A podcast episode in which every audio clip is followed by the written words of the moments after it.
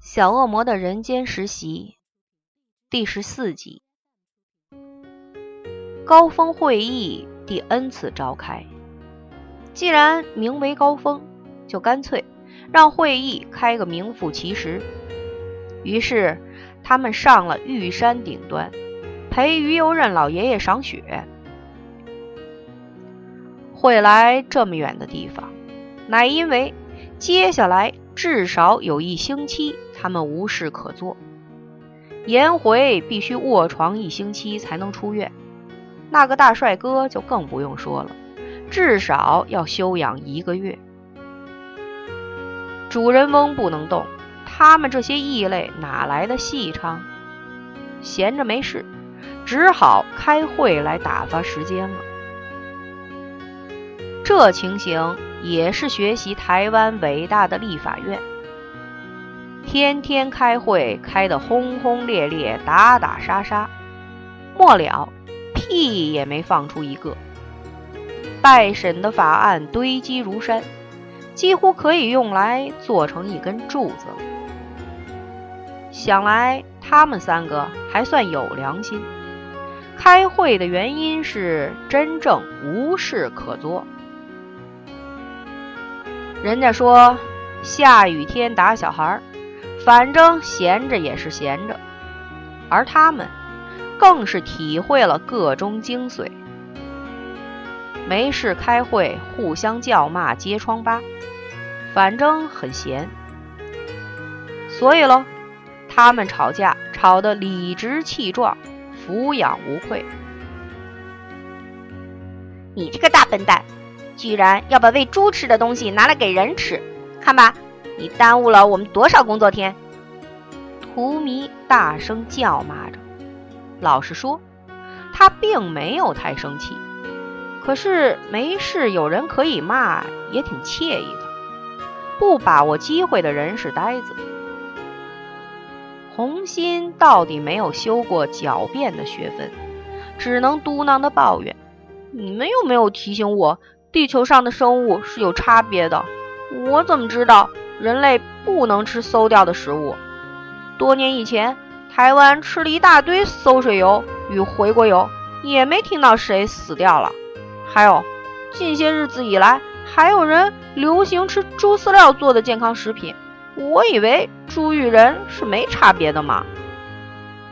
月牙本来还不怎么生气的，听到红心讲这种可恶的话，跳起来就要揍人。太过分了！居然把我们东方人的等级放在猪的级数之中，找死！荼蘼抓住他，不怎么真心的安慰：“不错啦啦，在一百多年前，你们还被放在犬类中，这样算有进步了。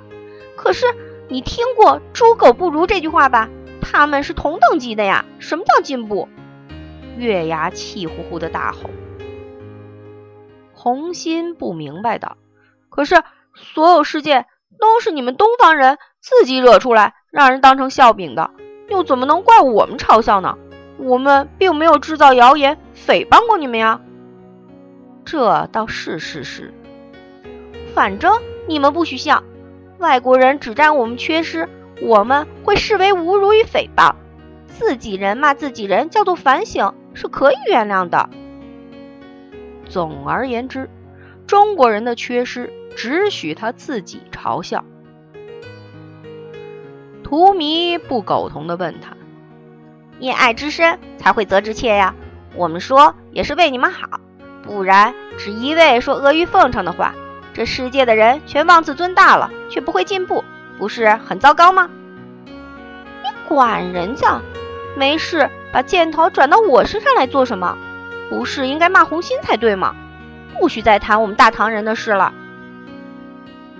原本偷笑自己可以安全躲在一边不沾炮火的红星，霎时又成了众矢之的，尤以月牙为先。笑笑笑，你白痴啊，只会笑！我问你，你要怎么弥补这个过失？我相信这些事之后，他们两人不会再相信我们了。的确，细数一个月下来，颜回遇到的灾难居多。最惨的是那个摔到外太空去的风流。他们三只小鬼坚决不肯面对一个事实：风流自从与他们遇上后，才开始一路没到底。怎么也要死死咬定那个风流活该流年不利，厄运连年。他们的出现是为了救出他于水火之中。如果他们三个不下凡，搞不好风流的霉运早已使台湾沉没到太平洋中了。所以他们是伟大的。但是，怎样才会使他们相信这个事实呢？怎样才能让他们不把自己当灾星看呢？除非我们创造幸运。图迷很笃定，他的 B 计划绝对可行，只要用对了法子。红心虚他，拜托，又要去拾钱呀？他们哪里爬得起来上街？这个呆瓜，好计不用第二次，不然就逊毙了。图迷不屑理他，直接很期待又兴奋地看向月牙。至少她算是挺机灵的一个仙女，应该不会令他失望。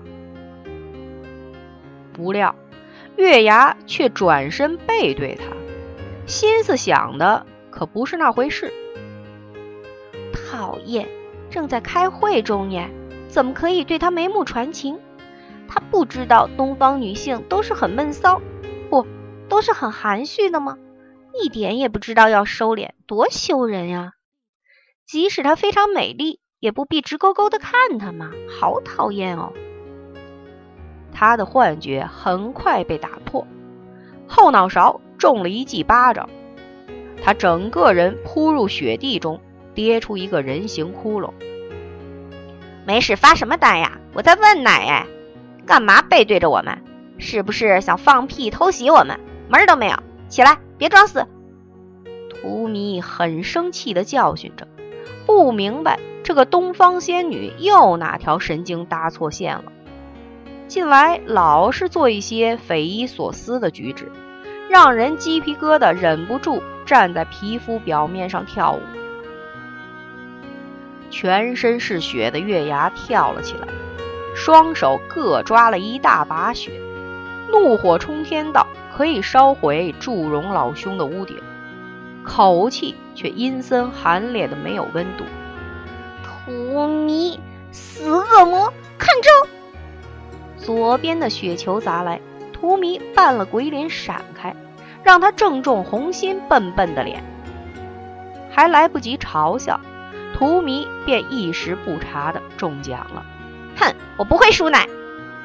图迷捏了一大团雪砸了过去，一来一往互不相让，两人身上都惨不忍睹。浑然不觉，诡异的红心正在坡顶滚着雪球，嘴边泛着邪恶的笑。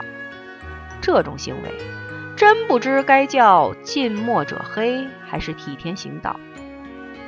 哼 哼，红心天使大报仇的机会来了，丢我雪球，我就给你们最大的回报。古人说“授以点滴，涌泉以报”，我最尊敬古人了。看招！将雪球堆了半人高，决定可以用了，便嘿嘿直笑，缓缓的。抬起优雅的脚丫子，像在进行伟大的仪式，并且很好心的替他们念经文超度。哦，天使善良是应该的，好崇拜自己哦。好，去！啊！一声惨叫传来，原本可以踢雪球下去害人的，却因为太得意忘形而踢错了脚步。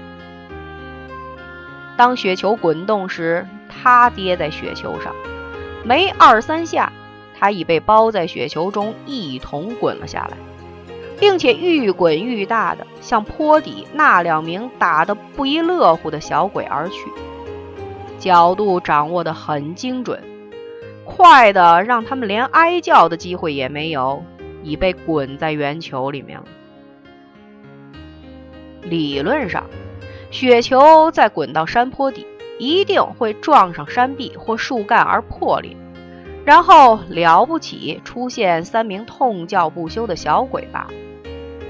但情形也有例外的，像此刻，例外便来了。在雪球撞上山壁的前一秒钟，一股力量定住了那颗大雪球。在雪球边，突然凭空出现一道黑旋风。待黑旋风消失时，出现了一个人，不是一个魔，是那个负责督导荼蘼在人间工作的魔，乃丝花谢魔是也。基于公仇私怨，怎么说他都不可以轻易放过他。不给他一点教训，还当地狱没大人了，居然敢打上司！可恶的家伙，太无法无天了！念你本性不恶，所有行为皆来自愚笨的份上，本座罚你冻在雪球中七天，以示忏悔；更是罚你成事不足，败事有余，弄得你的客户对咱们地狱印象大打折扣。所以。冻你七天是理所当然的。宣布完罪状，丝花谢魔很愉悦地施了咒语，让雪球至少冻上七天才能解开。施完法，丝花谢魔决定回地狱陪灾神下盘棋，去去这些日子来的怨气。转眼间，黑旋风又起，如一阵烟般的消失了。经过了两个小时，风雪渐渐形成，圆圆的雪球已被雪堆成一座小丘。可怜了雪球内三名动弹不得的小鬼。不一会儿，天空之中飞来了一名天使打扮的男子，手上握着一本册子，看了雪球好久，才喃喃自语。好啊，多日以来不曾回天堂交报告，不知野到哪边去玩。居然以为躲在雪中，施了十天咒语，便可以对我们避不见面。红心天使，不要因为自己笨，便当全天堂的人与你一般笨。你躲七天，我就让你躲个过瘾，再加你七天。一经施法。雪丘又被下了道咒，变成十四天内动弹不得。然后，巡逻人间的天使督导便飞了回去，准备寻找下一个没按时回天堂交报告的天使。当然，既然西方的天堂与地狱人士都出现了，身为地主的东方神界哪有落单的道理？不久，天兵天将在惯例的巡逻中，也发现了这一方的异状，飞下来一探究竟，才知道这股仙气来自月老麾下那名最让人伤脑筋的仙女。月下老人通缉他已经很久了，据说未经天界允许就逃下人间，如今已有一个月。不过，月老既然没有拜托他们代为捉拿，他们便只好在自己可以执行的范围内施以小惩。天兵甲道：“月牙仙子以十四天的冰咒围住自己，可见是为了躲我们侦查。”天兵乙回道：“是的，一个仙子的仙气对抗御寒，仅能撑二十天。”咱们可以给他一点小苦头，让他尝尝数日凡人受冻的滋味。于是结果是，天兵天将们各给了五天寒咒加身，也就是说，那三名小鬼至少要冰上二十四天才能再出来胡作非为了。想来老天其实还是挺厚待烟灰与风流的。至少有二十四天，他们可以安心养病，过着正常人的生活，而不必怕任何的天灾人祸上身。善哉善哉。至于冻在雪球内那三名小鬼，就让我们为他们掬一把同情的鼻涕，哀悼。